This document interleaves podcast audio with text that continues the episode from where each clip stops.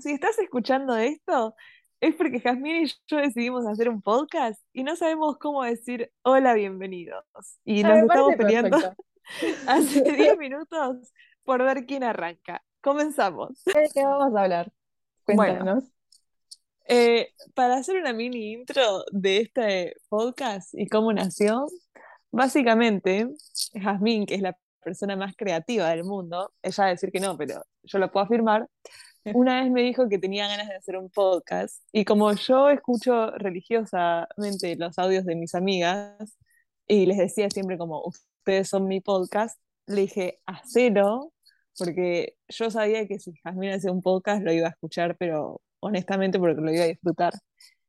Y quedó la idea ahí y después salió la idea, nosotras una vez por semana Em, hacemos videollamada porque vivimos a distancia. Porque en mi casa No, sí, porque me fui.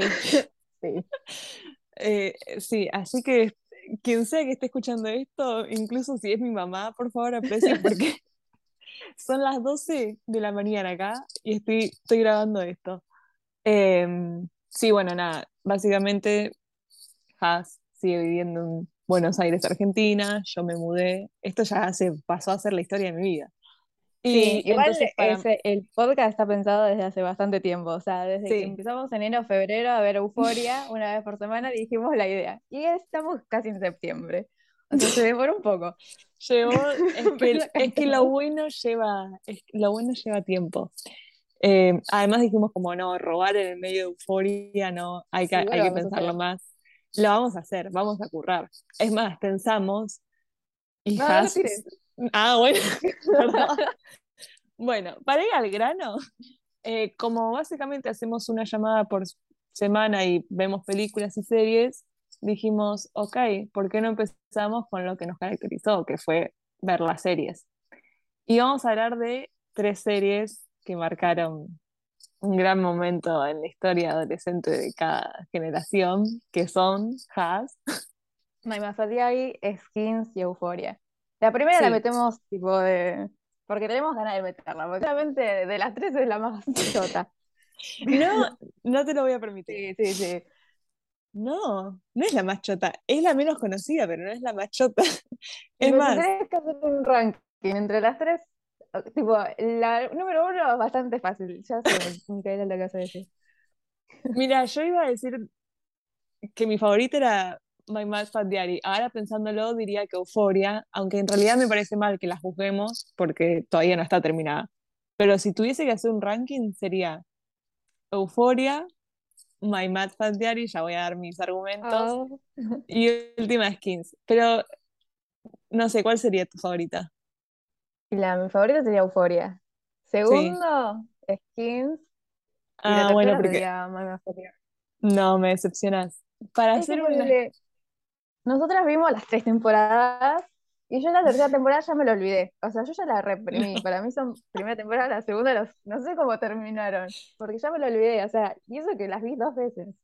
Em, para hacer una explicación igual de cada serie, que igual si no conoces la serie, en donde vivís, pero vos describís Skins porque yo también ya la eliminé. Pero, por ejemplo, son todas series adolescentes que tocan todas temáticas diferentes de adolescencia. Em, o bueno, lo que ellos consideran que son temáticas adolescentes, porque a mí no me pasó nada de lo que tocan esas series, a mí me pasó, por ejemplo. Pero bueno, quizás porque yo tuve una adolescencia más aburrida.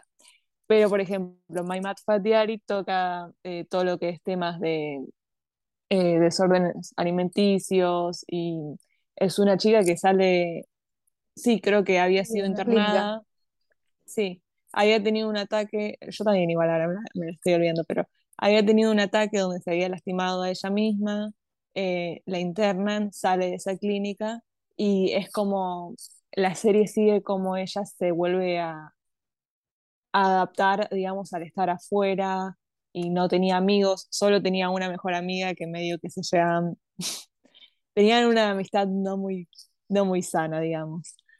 Em, y bueno, nada, eso, habla de cómo ella se vuelve a adaptar y cómo vuelve a trabajar en ella y cómo todo el amor propio y todo lo que eso conlleva con amistades, relaciones, eh, la relación con la madre.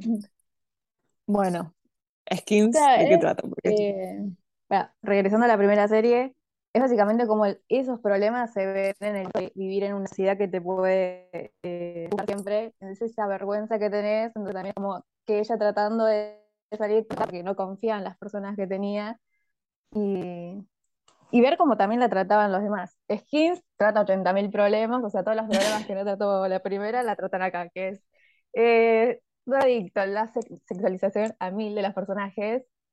Eh, y el eh, tema de los padres, todas teníamos con los padres y muy fuerte. Eso, o sea, no es que una pelea con la madre. O directamente los padres no estaban presentes. Sí, o se iban, tipo, los abandonaban y era tipo el pibe ahí quedando en la casa. Igual cuando nos referimos a Skins, es la primera generación, que es la única que vimos. Sí, porque no las otras. Haas empezó a ver la segunda generación porque Haas lo vio tipo cuando era el boom Skins en esa época, hace muchos años. Yo no, yo me lo perdí. Y se nos hizo muy larga la primera generación y la segunda, que creo que es la que todos aman porque está Efi, eh, no la vimos. O sea, algún día la veremos, pero para mí la que más importa es la primera porque están todos ahí. Y voy a ver la segunda de Karin y Efi. Y está casi, sí.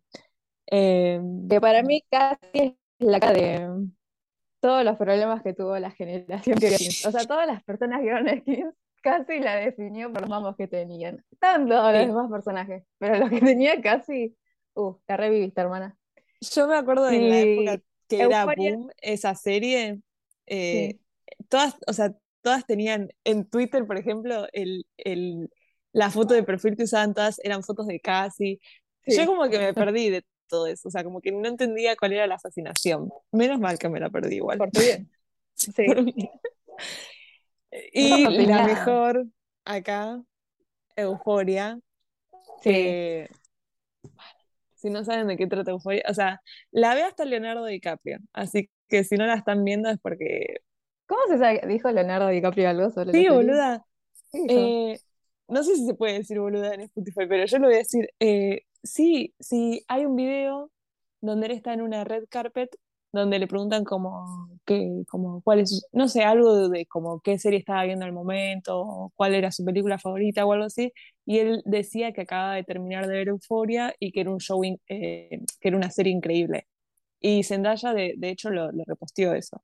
Eh, sí, es Leonardo DiCaprio. Y es Leonardo DiCaprio. Así que si no están viendo Euforia, algo se están perdiendo. Euforia básicamente trata varios temas, pero el mayor tema creo es sobre la adicción a las drogas que sufre Ru, que es el, personaje de Zendaya, que tiene, no sé cuántos años tiene la serie, 16, 17.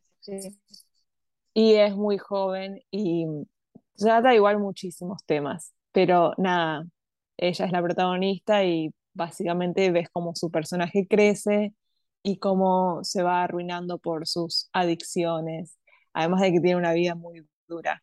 Eh, y empatizas mucho, empatizas mucho con ella y empatizas mucho con su familia y todo. E-, es una serie con mucha carga emocional. Creo, creería que es de las tres con la que más te destruye emocionalmente es Euforia. Sí. Yo, más la yo creo, Sí, sí, es verdad. Yo creo que Skins no está tan cargada, como que trata temas serios, pero no está cargada con esa seriedad. De hecho, Skins había partes que las veía y era como que me daba risa. Sí, es que es un poco cringe la serie. Sí, porque cuando la atropella el camión a Tony, era como que había algunas escenas que no me las podía tomar en serio. Eh, no sé si es por la actuación o porque ya como que estaba medio vieja. Yo creo que tiene que ver con la actuación de los personajes, tipo, todo bien con los actores de Skins, pero no puedes comparar tipo las actuaciones de ellos con la de Zendaya que se mandó en Euphoria, que es digna de premios. Sí, no, además tipo, son diferentes épocas. Y la de My Mad Fat Diary está buena, por momentos me hizo entrar en desesperación, pero diría como que es una actuación como bien, como que no me mata, o sea, me acuerdo que veíamos los episodios de Euforia y boluda, nosotras estábamos como temblando el capítulo en, el en la segunda temporada en el que es todo de la recuperación de Ru, que ella está como en abstinencia. eh, piel de gallina. Pero bueno, básicamente son tres series que tratan diferentes temas, todos de adolescentes o todos que se suelen tocar en las series de adolescentes, pero tres temas. Eh, y eso, para mí, cada una trata esos temas de diferentes. La que menos diría, o sea, para mí es 15 esta última, perdón. Me gusta, pero, pero mataron a Chris. Tiene... y pasa que eso, ponele que es como lo más que te puede llegar a pegar de la temporada de Skins, lo hicieron muy mal, o sea, como que se muere y ya está, no es como que continúan un poco, no se centran en los en las emociones de las personas. Es como que, bueno, se murió y cada uno siguió con su vida, como que se lo vuelve a mencionar. Además, lo que, por ejemplo, me gusta de My Mad Fat Diary, que es una de mis favoritas, es que mm, en la serie te hacen ver como que ella se sentía, bueno, ella obviamente tenía una autoestima muy, muy bajo, eh, y tenía una mala relación con su madre y tenía una pésima amistad, o sea, su mejor amiga de toda la vida, en realidad era una amistad bastante tóxica y parecía como que se hacían cosas a propósito o que ninguna estaba para la una para la otra, o sea, no estaban para ellas, la una, ay Dios, no sé, esto lo vamos a cortar, como que no estaban la una para la otra, digamos. Y, y después lo que te muestra, y yo creo que a través de la serie que van pasando los capítulos, que encima es cortita, entonces la ves en una patada. Yo la primera vez que la vi, la vi en un fin de semana. Y lo lindo que te muestra es que creo cómo va evolucionando la amistad que tiene con ella con todos alrededor y con su mejor amiga. Cómo pasa de ser una terrible amistad y se podría haber quedado ahí o se podría haber cortado, que era el camino fácil, a demostrarte que lo que en realidad te importa es que ellas mejoren y mejoraron como mejores amigas, eh, que está perfecto. Y en Skin siento como que como que nunca se mostró tanto la unión, o sea, como que sí, era, se sabía que era de un grupo de amigos, pero nunca se sintió que todos eran amigos, súper amigos cercanos, eran como que era un grupo, sí, eran conocidos que tenían fiestas y había grupitos tipo Sid y Tony, o así, pero tampoco se sentía como, no me transmitía amistad, como, wow, qué lindo, quiero ese grupo. Es que también están, eh, son de años diferentes y son en sociedades diferentes. Tipo, la sociedad que es Skins, que son dos. Ah, bueno, para, quiero mencionar esto. De que en Skins y en Mamá los actores son actores adolescentes. En Euphoria no, tipo, Euphoria ya es como muy llevado ah, al extremo, porque ninguno de los adolescentes son todos como los 25, eh, 30, me parece. Eso es un punto para Skins. No sé si es, seguramente es un tema de Hollywood que les encanta poner actores de 40 años a que sean de 16. Sí, Y crean estándares falsos para cómo luce un adolescente. Eh, porque nadie luce así. Pero bueno, entonces eso es un punto para skins. Eh, en My Mad Fat Diary creo que también ya eran grandes. Eso no sé. Pero se parecen. Sí, pero para... tienen pinta sí, de la que hacen. Sí, además las situaciones en las que los ponen como que son, como que si bien no pasaste por eso, te ves muy reflejado, decís como muy adolescente eso que pasan. Eh, por ejemplo, hay una escena en My Bad Fat Diary donde a ella le viene el periodo menstrual y se ensucia y es como la humilla, o sea, ¿a quién no le ha pasado que se ensució públicamente cuando le vino su periodo? Y es como, más allá de que tratan temas totalmente diferentes, Euforia y My Bad Fat Diary es como que te acerca un poco más, ¿entendés? Porque te acerca. Em, pero sí, proseguí. Eh, ah, para, yo quería hablar, bueno, el tema de que son más grandes, la euforia creo que tiene que ver con la sexualización, sexualización que se les pone a ellos. Tipo, en Skins se sexualizaba a Effie bastante, pero con las acciones que hacía, tipo, las cosas que llevaba a la boca y todo eso pero no los ponían en la posición que los ponen, por ejemplo, a la casa de Cassie en Euforia, que básicamente está siempre en tetas. Entonces, la sexualización a Cassie de Euforia. Ay, cuando yo vi Euforia, yo entré muy tarde a ver Euforia, muy tarde. Cuando ya estaba por salir la segunda, yo empecé a ver la primera. Em, y, la, y, ahora vamos a decir por qué empecé a ver Euforia. si no eran por ciertos dos personajes, yo nunca iba a ver Euforia. Em, Y cuando vemos el primer capítulo con Haas, lo primero que veo son las tetas de Cass. Yo tuve que pausar y dije, ¿esto es real? Porque me sorprendía verlo así tan abrupto y el tamaño también. Un minuto y medio de Mika preguntándose si las tetas de esa actriz eran reales. no, porque puse pausa y dije, ¿esto es real? O sea, eran muchas tetas y era muy de golpe. Pero bueno, creo que el primer capítulo, capítulo te da la pauta de cómo va a ser Euforia y de hecho ni siquiera, ni siquiera está a la altura. Creo que Euforia se pone cada vez como más intenso para bien en el sentido de como que te va gustando más y te va atrapando más, pero también intenso en las escenas. Sí, pasa que también al ser más grandes los, los actores tienen más experiencia actuando. No sé cuánta experiencia tenían los demás actores de las otras series, pero ellos como que están más desenvueltos en el tema. Entonces también te dan mejores actuaciones, mejores escenas y mejor tratamiento de las temáticas que aborda. Sí, pero también es como realmente los adolescentes tienen tanto esa, esa, esa manera de sexo, o sea, era muy fuerte todo. Sí. sí, bueno, yo me siento más reflejada con la de My Bad ahí, eh, es que también son tipos de personas diferentes. Tipo, o con Rey súper tranquila. Bueno, Lexi para mí es la representación literalmente de todas las adolescentes. Sí. Tipo, ella es igual a todas las que somos, al menos nosotras. Porque es un personaje que está. Eh, vos ves euforia y decís, tipo, ah, bueno, esa sí. Todo el mundo en la secundaria conoce un drogadicto, lo que vos quieras. Pero con el personaje que más te hace es con Lexi. Amiga, ¿de qué te reís? Todos conocen un drogadicto. Y es que sí, boludo. Se me vino a la cabeza alguien. Sí, ya sé. un drogadicto o un dealer, tipo, pero siempre en cada colegio hay. Em, sí, es verdad. Bueno, ya que estamos hablando de esto, lo voy a admitir, no voy a decir el otro personaje porque vamos a crear expectativa para que miren Euforia si todavía no vieron. Igual a este punto, ¿quién no vio Euforia? Mis hermanos nada más. Y ya, ya los jodo literalmente todos los días, tipo, miren Euforia. Es que la gente que eh, no veía Euforia sabía lo que pasaba en Euforia por Twitter. Sí, es que yo la primera temporada no la había visto y cuando empezó la segunda empezó a dar mucha... Eh, Lexi empezó a hacer tendencia todos los domingos, básicamente. Y yo dije, bueno, voy a entrar. Y cuando entré me encontré con algo que me agradó y dije, voy a empezar a ver la serie por este personaje. Y dicho y hecho, literalmente nos vimos el primer capítulo juntas, vimos que eran muy largos y se iba a pasar la segunda. Entonces dije, bueno, me veo la primera yo y después arrancamos con la segunda, tipo a verla.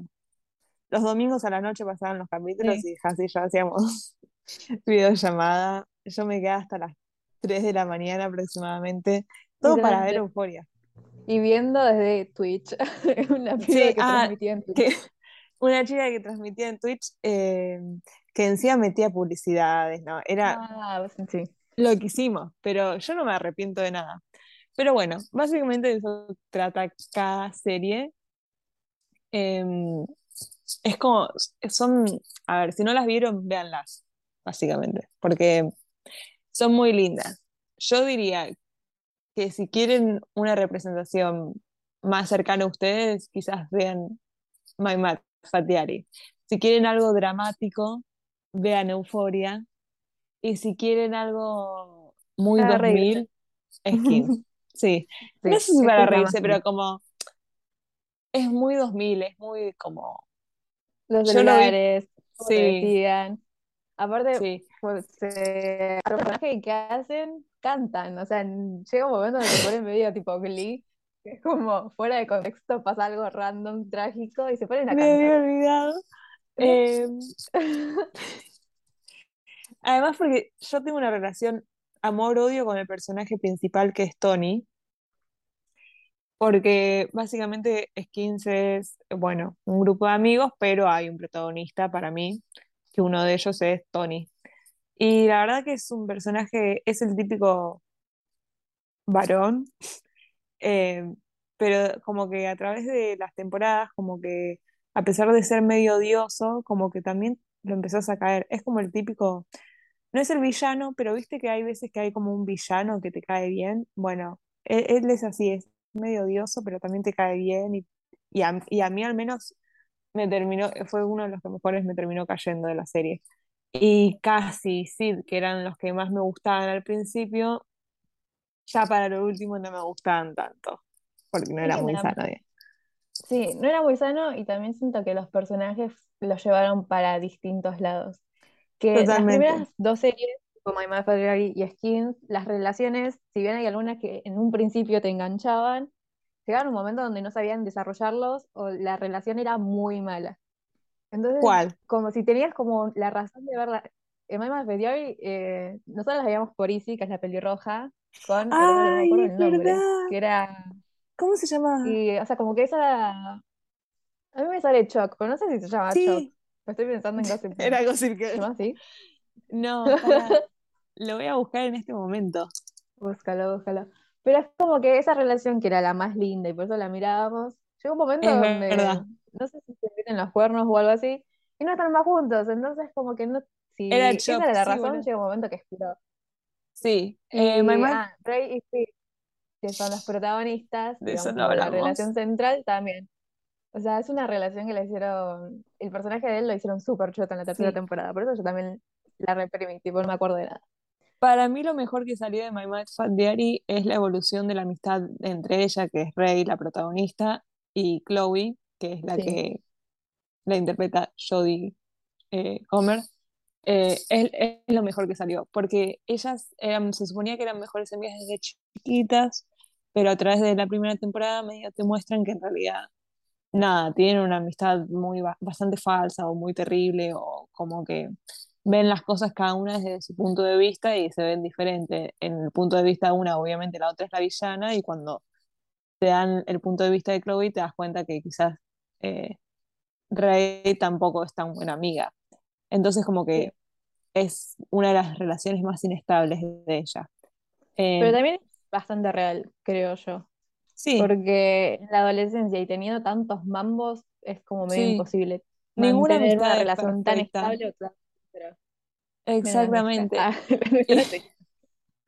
Bueno, pero eh, igualmente, o sea, para llegar a tener una... Lo que me gusta de la amistad de ellas es como que, no sé, como que es, es real. A veces hay que aceptar que hay tra- que trabajar amistades, eh, que no todo es perfecto, que lo que importa es si uno está dispuesto a trabajar esa amistad, ¿entendés? Porque no todas van a ser perfectas excepto las nuestras, pero igual, en- a eso voy. Y también otra cosa que me gusta de My Mad Fat Diary, que en los primeros capítulos ella está enamorada de un personaje o cree estar enamorada de un personaje de la banda, que es el grupo de amigos que le introduce Chloe.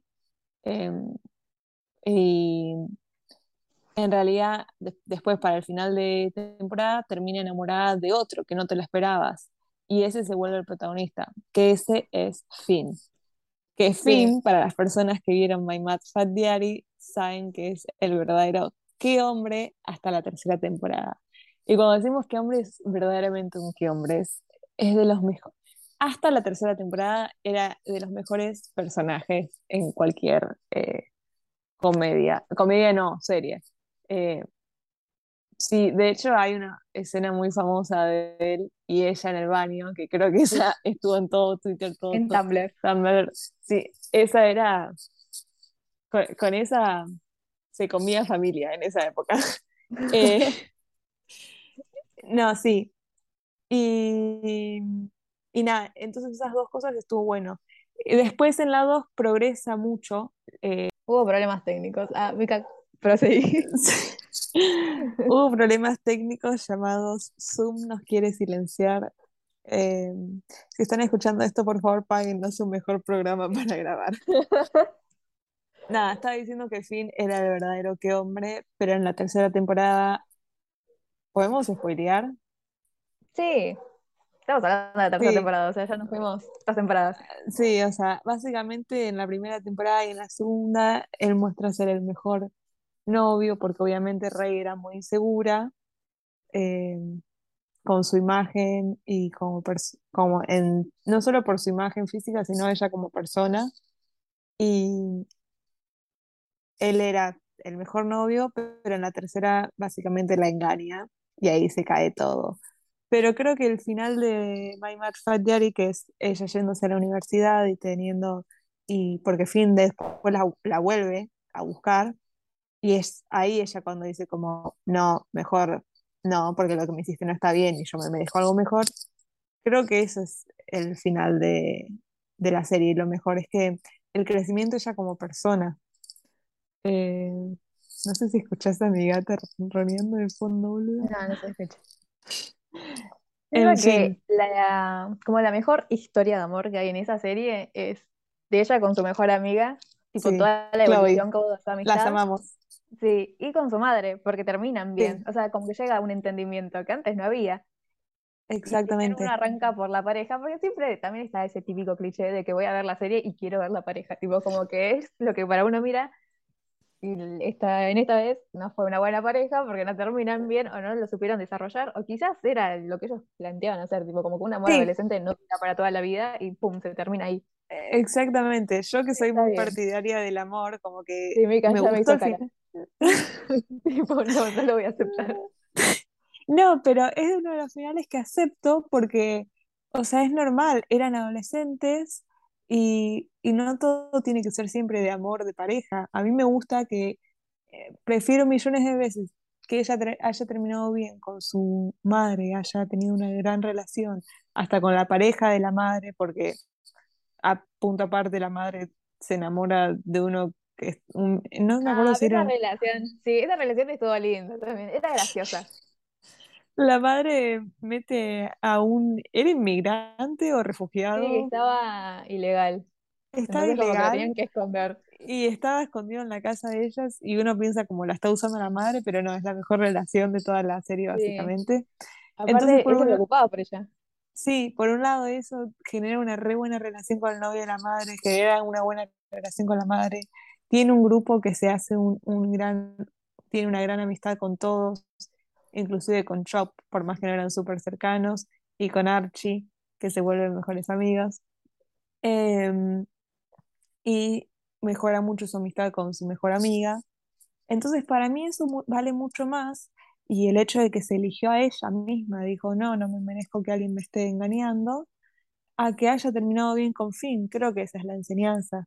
Em, y creo que ese es el mensaje y creo que por eso es una de las tres, creo que por ahora es la mejor. Eh, nada más que me... ¿Sacaste euforia? Me quedo con euforia porque tiene más drama y es la serie del momento, digamos, y obviamente por Lexi y Fesco. Es por lo único que empecé a ver esa serie.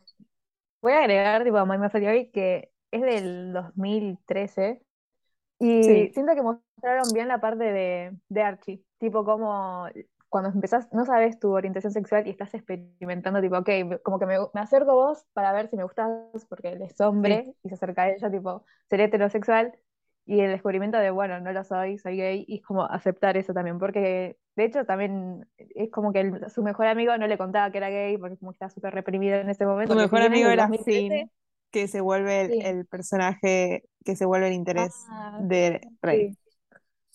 Eh, igualmente no estaba basada en el 2013 o... No, es de los 90 me parece. Claro, o, sea, la, serie fue hecha en el 2013 aproximadamente, pero está basada en los 90.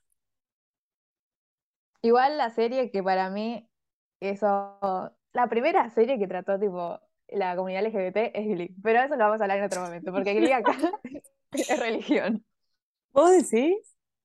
Sí, sí, Glee es de antes. Hay que chequear fecha. Yo creo que no es del 2009, 2010, ah, es verdad, tipo es de antes.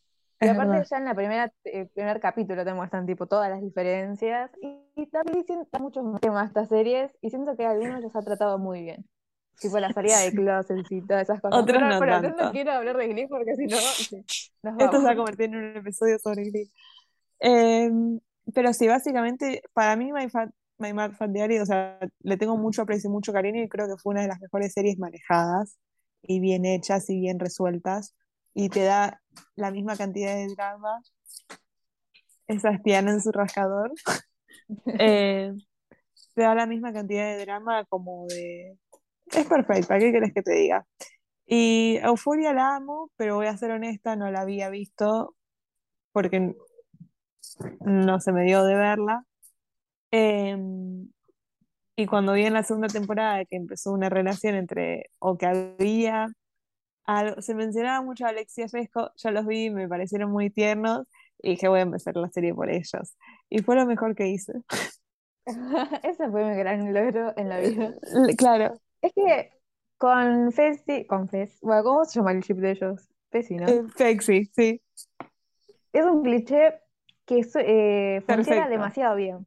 Porque Rey y Finn, que es de la primera serie, también es un cliché, tipo como que ella que es tímida, no tiene bajo autoestima, y el chico lindo, popular. Sí. Pero entre los dos, yo me quedo con la niña buena y el drogadicto, amiga. No sé. Ay, yo también, por favor, yo también. No, no hay, o sea, no voy a decir opiniones polémicas acá porque no quiero que nos ataquen, pero de Euforia es la mejor pareja, ellos. y todavía no son pareja. Y también lo eh, lindo es que ellos no eran los protagonistas, pero no. la gente quiere que sean protagonistas. Me chupa amor, eh, Ruby, Jules. Y más Jules, tenemos a Jules. Eh, no nos gusta a nosotras la pareja de ellas dos. No, no tenemos nada en contra, pero, pero sí tenemos todo en contra después de la segunda temporada. Eh, además, eh, siento que hay algo lindo de las parejas secundarias que después se terminan como convirtiendo. Hay tantos ejemplos que no me alcanzan ya, pero para mí las mejores parejas siempre terminan siendo las secundarias. Y no porque les den menos bolas, sino porque siento que es el, la atracción del potencial que hay ahí y que si le dan la suficiente y buena y le dan buena atención, se crea algo muy lindo. El ejemplo claro es Lexi Fesco, pero por ejemplo en My Mad Fat Diary, eh, Chop y, y Easy, para mí eran la pareja más tierna. Lastimosamente, eso sí es algo que no supieron manejar y quedó ahí en la nada y eso sí es triste, porque no sabes cómo queda. Creo que se arreglan ellos, porque Easy lo engaña a él. Pero era también esa típica, ese típico cliché, ella era la chica buena, toda pelirroja, hermosa, chiquita, así, re hippie, y él era como, era drogadicto y era un desastre y era...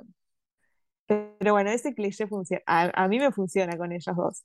Y después en Skins, el otro drogadicto enamorado de la chica buena es de Chris y Shal, que ah, también es una No es tan secundaria, pero tampoco son la mejor pareja de Skins.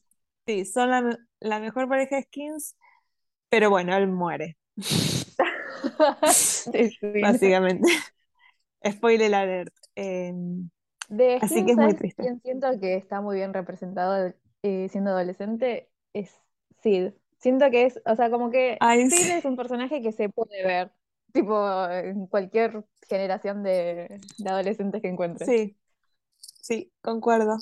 Eh, sí, desde, sí siento un 50% amor y un 50% es detestable pero es adolescente, eso es lo que te pasa con los adolescentes, a veces los querés, a veces los detestás.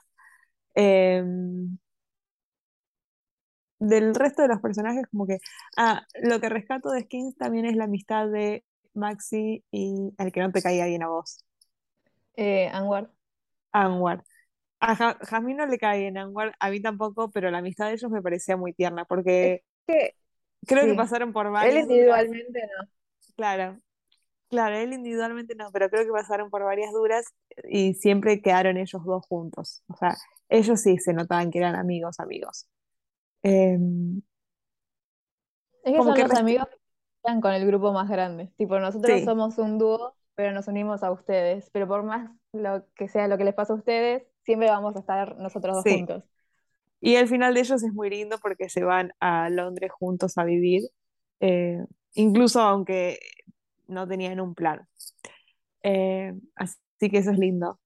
El final de Skins de la primera generación siento que quedaron muchas cosas sin resolver, por eso es también que la pongo en último puesto, eh, porque no siento que todas tengan un cierre. No sé si tiene que ver porque después vienen otras más temporadas, pero son otras generaciones, no creo que se hablen de ellos. Entonces siento que muchas cosas me quedan abiertas eh, y tengo muchas preguntas. Y a mí no me gusta quedarme con tanto, o sea, bueno, alguna cosa abierta déjame, pero ya cuando es mucho es como que siento como que no tengo cierre con ninguno de los personajes. Em, entonces eso como que no me permite que me guste del todo Skins, pero rescato varias cosas.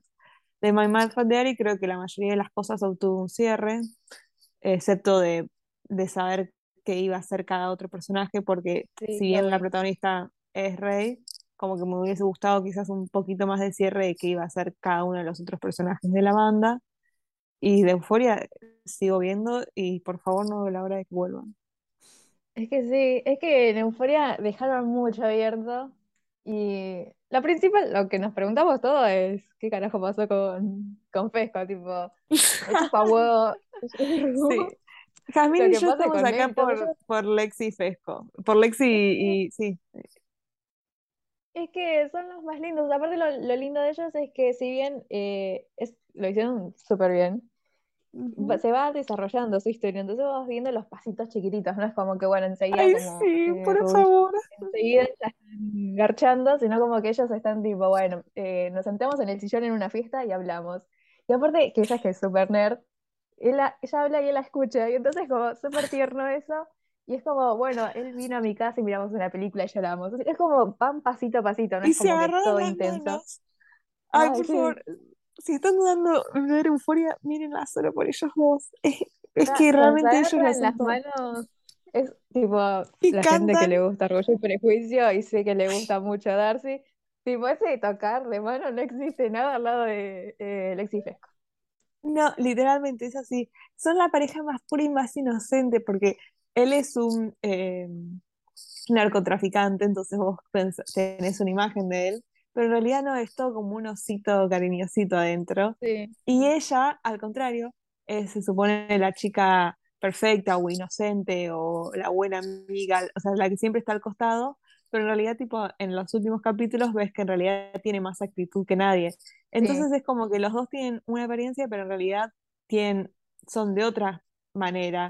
Y es como que ellos realmente se conocen y se escuchan y están el uno para el otro. Y es la, yo sé que va a ser la relación más hermosa si Sam Levinson no la arruina. Y voy a rezar todas las noches para que no la arruine. Em, pero bueno, creo que eso es todo. Acá no hay, acá no hay tipo, no hay guía. Es, es nosotras. No, sí hablando, hablando dos horas de por qué amamos a Lexi Pesco. Es que encima con ellos vamos a volver 80.000 veces. Tipo, no importa si hablamos del cambio climático. Vamos a pensar qué Lexi dice sobre el cambio climático. Claro. ¿Qué le dice a Pesco? Y vamos a decir, ah, de qué signos son cada uno. Ah, espera, ¿querés hacerlo? Yo quiero hacerlo. Estaba pensando en eso encima. De para mí, eh, Lexi ya habíamos dicho que Lexi es de Capricornio. Sí, sí. Y pesco, para yo le tiro acuario o algún tipo signo medio rudo. No sé, es que no sé tanto de signos, pero Lexi me reda a Capricornio. Eh, Pero con luna, tipo, no sé, luna en cáncer o algo tipo ahí bien tierno. Porque los capricornianos no me dan eh, a feels de ternura, pero ella es como Fesco tiene que tener luna en cáncer. Sí, porque él es muy familiero. Ay. Eh, miren en el niño. Sí, en el niño mafia. Me había olvidado de los apodos que teníamos. Yo me acuerdo de Niño Mafia y ya está, ese era el único, me parece. Sí. Eh, bueno. a Fejo no sé cuál le daría. Pero en solo de ellos pensé. Ah, para recién había pensado en una y se me olvidó. Ah, eh, Maddie. Ah, Maddie es un gran personaje, tipo, no hablamos de Maddie, amiga. Ah, es verdad. Bueno, Maddie. Es que Maddie es como Tony, pero mejor. O sea, es, como que te. Vos la ves y decís, tipo, uh, esta es la chica sí, pero es mejor. se van a enfrentar, no sé. Porque. Es uno de los más grandes personajes también. Tipo, es súper, muy buena amiga y se merece cosas mejores. Es que lo que me gusta de Maddie es que es, era el personaje que típico. Yo cuando empecé a ver Euforia creí que iba a ser como, ah, bueno, el personaje que hace bullying o la popular que hace bullying o que es medio forra indirectamente. Y en realidad es todo al contrario, sí, es el personaje popular eh, de la secundaria, pero es al mismo tiempo la más dulce, o sea, la amiga más dulce, pero con todos. O sea, creí que iba a hacer alguna diferencia con alguna u otra, dar medio como Regina en Mingers, pero no, en realidad es, es realmente dulce. Eh, es el mejor personaje. En ningún momento es como mala. O sea, no con sus amigos al menos. Y tiene tremenda actitud. Igual está confirmado en Euforia que es de Virgo, creo. No, no importa, para mí es de Scorpio. para mí también. Y Alexa Demi la amamos. Es una reina. Sí. Qué mujer. Aparte creo que es de Sagitario. Tipo, tiene las mismas vibras. ¿No, pensás que Miley Cyrus y Alexa Demi serían un gran dúo juntas? Tipo, vos las ves a ellas y son estatuas. Tipo, no sos nadie. Sí. Es que con Jamila vamos a todas las personas, todas las mujeres de Sagitario. Porque no porque hay algunos de Sagitarios hombres que. Ah, hombres sí. Hombres en general. eh, ¿Verdad que no sabían Shake es de Sagitario? Pero vos a Jake lo querés. Sí, yo lo amo. Eh, ay, pará, igual no, tengo, no puedo decir eso. bueno. Ahí, vos lo tenés que defender. Porque todo, el em, mundo odia a Jake Alejan, pero Mika lo ama. Sí. Y bueno, lo siento, soy Swifty, pero lo siento, te mi verdad. Sí. Pero ya voy a hablar de eso. Es que siento que. O no puedo hablar de eso ahora. Pero a, mí me ah, cae bien. Lexi. Lexi es súper fan de Taylor Swift. Ah, sí, eso también. Lexi es Ah, y por más que Fesco se parezca a Mac Miller, para mí escucha a Mac Miller, por eso tiene ese peinado y se parece tanto a él. tipo, se quiere parecer a Mac Miller. Sí, no, yo empecé a escuchar Mac Miller como recientemente, porque antes tampoco lo escuchaba. No sé por qué yo nací un montón de cosas antes que todos hacían. Y después digo como, bueno, llego tarde. Y antes de escuchar a Mac Miller, eh, vi Euforia y Has le gusta a Mac Miller y le dije, che, no se parece a él. Y después empecé a ver las comparaciones. Es que como, tan errada no estaba. Ahora ya no sé si lo veo tan igual, pero siento que tienen las mismas vibras. Y el personaje de Maddie, ¿qué música escuchará? Miley, no. No, no. No sé. Siento que. me da vibras, tipo Miley. O algo de Lana del Rey. La que, la que canta Primadonna y esas canciones. Eh, Marina, Marina. Ya, sí. No me acuerdo. Sí, esa. Marina ¿No te da esas vibras? Para mí escucha eso. Sí. Y Alexa Demi hizo una entrevista una vez, vi, donde decía que también escucharía a Serena Quintanilla. Y también, ¿sabes que la veo? Sí, re sí. Y eh, Ruth, ¿qué escuchará? Para mí Ruth sí debe ser tipo Lana del Rey. No escucha nada, se droga. escucha mensajes subliminales sobre drogas. A mí me preocupa el personaje de Ruth porque yo ya en un punto que decía como más no se puede drogar, o sea, ya, ya no se puede drogar más. Sí, yo dije, como ya no. También me pasó con la película de My Beautiful Boy, en la que está eh, Timothy, que en una el, el personaje, bueno, también trata de un adicto, pero es un caso real, se drogaba tanto que yo decía, como ya, ya no se puede drogar más, o sea, ya no, ya no hay. Ya no le debe hacer efecto, Entonces siento como que Runo tiene vida. Eh, pero bueno, ojalá en la tercera temporada le damos una Ru que escuche música. Ah, otra cosa que nos gusta de Euforia, porque si tienen buenas amistades, nos compran las series. Y así como en My Mad Fat Diary hay una buena amistad, que es la de Chloe eh, y Ray, que va evolucionando, eh, acá la de Ru y Lexi evoluciona muy bien, porque en la primera bueno, el personaje de Lexi era bastante inexistente. Em, en la segunda es bastante mala la amistad, pero al final Ru hace las cosas bien y se unen mucho más. Y eso me gusta. Me gusta que se, que se sea real. A veces, repito, las amistades quizás no son perfectas desde el principio o tienen sus altibajos. Y está bien ser honesto sobre eso y ser honesto como así como se trabajan las relaciones amorosas, también se trabajan las relaciones de amistades para hacer mejor el día de mañana. Y creo que este es el caso de Ruby y que ahora van a ser más cercanas, espero. Sí, además también eh, Ruth, al tener eh, problemas de adicción, es más complejo también las amistades en ese tema, porque no es lo mismo ah, una relación que se Que igual está bien, porque también es parte de la vida, tipo, te vas perdiendo porque vas creciendo y no siempre vas a coincidir con la otra persona. Pero ya teniendo en cuenta de que Ru era bastante problemática y es bastante jodido tener una relación con una persona así, porque te consume demasiado, es como que ahí va haciendo las paces con Lexi, que no se daban tanta bola. Sí, que eso me pone muy mal, porque Lexi estaba muy sola. Sí, es que es el mejor personaje. Hasta que, hasta que encontró esto. Y la de Maddie y Lexi, para mí fue una de las mejores cosas que nos dio la segunda temporada, tipo, esas interacciones entre esa esas escena. El hecho de que nos dieron más de Lexi fue lo mejor de la segunda temporada. Eh, aunque muchos prefieren la primera, yo voy a ser no objetiva y voy a decir que prefiero la segunda por el simple hecho de que está Lexi y Fesco. Para mí, eso es lo que me hizo verla. Y el hecho de que no solo nos hicieron ver más de ella, sino que nos dieron esas cositas pequeñas de, de Maddie y Lexi. Es como un dúo que no te imaginas y es súper de hermanas, o sea, de hermana mayor. Me parece súper dulce y todo lo que necesitaba.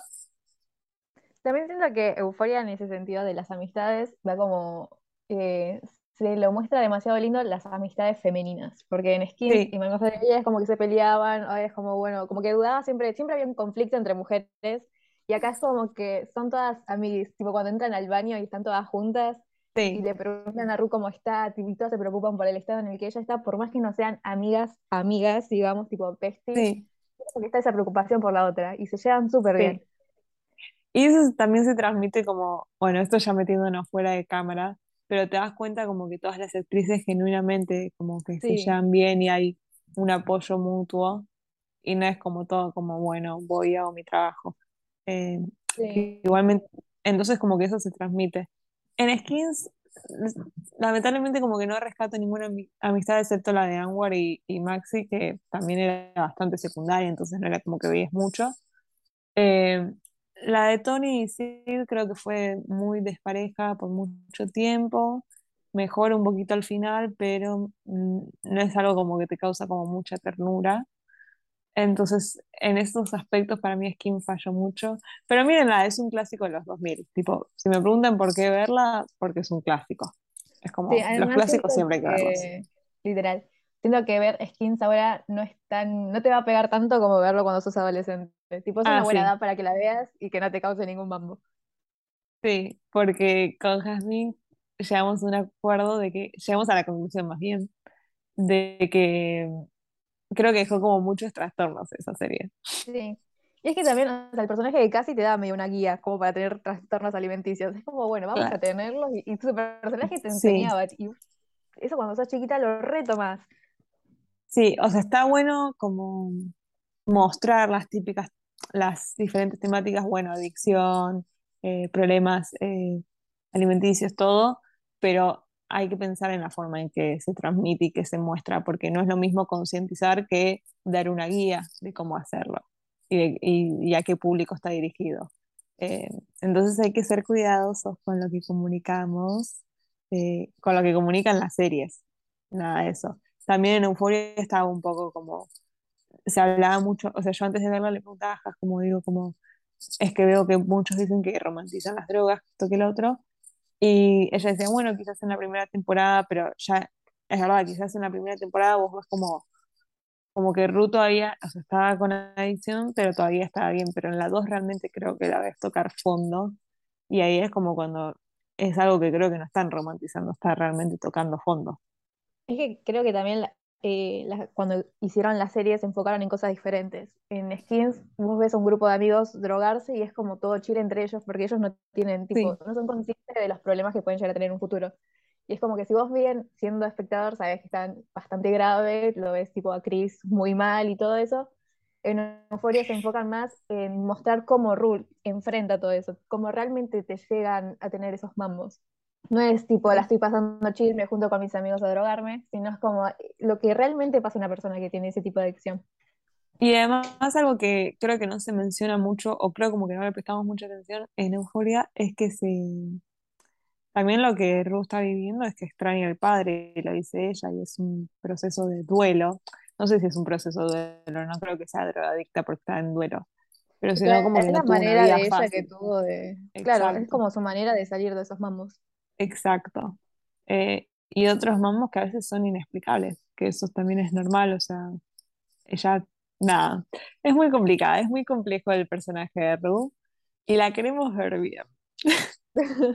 Pasa que también, ponele, si no llega a salir bien su personaje, es entendible, porque es como mostrar, o sea, lastimosamente la realidad de lo que La las personas. Tipo, podés tener el final feliz de que salís de esa, pero también es un, es todo un proceso que te cuesta un montón.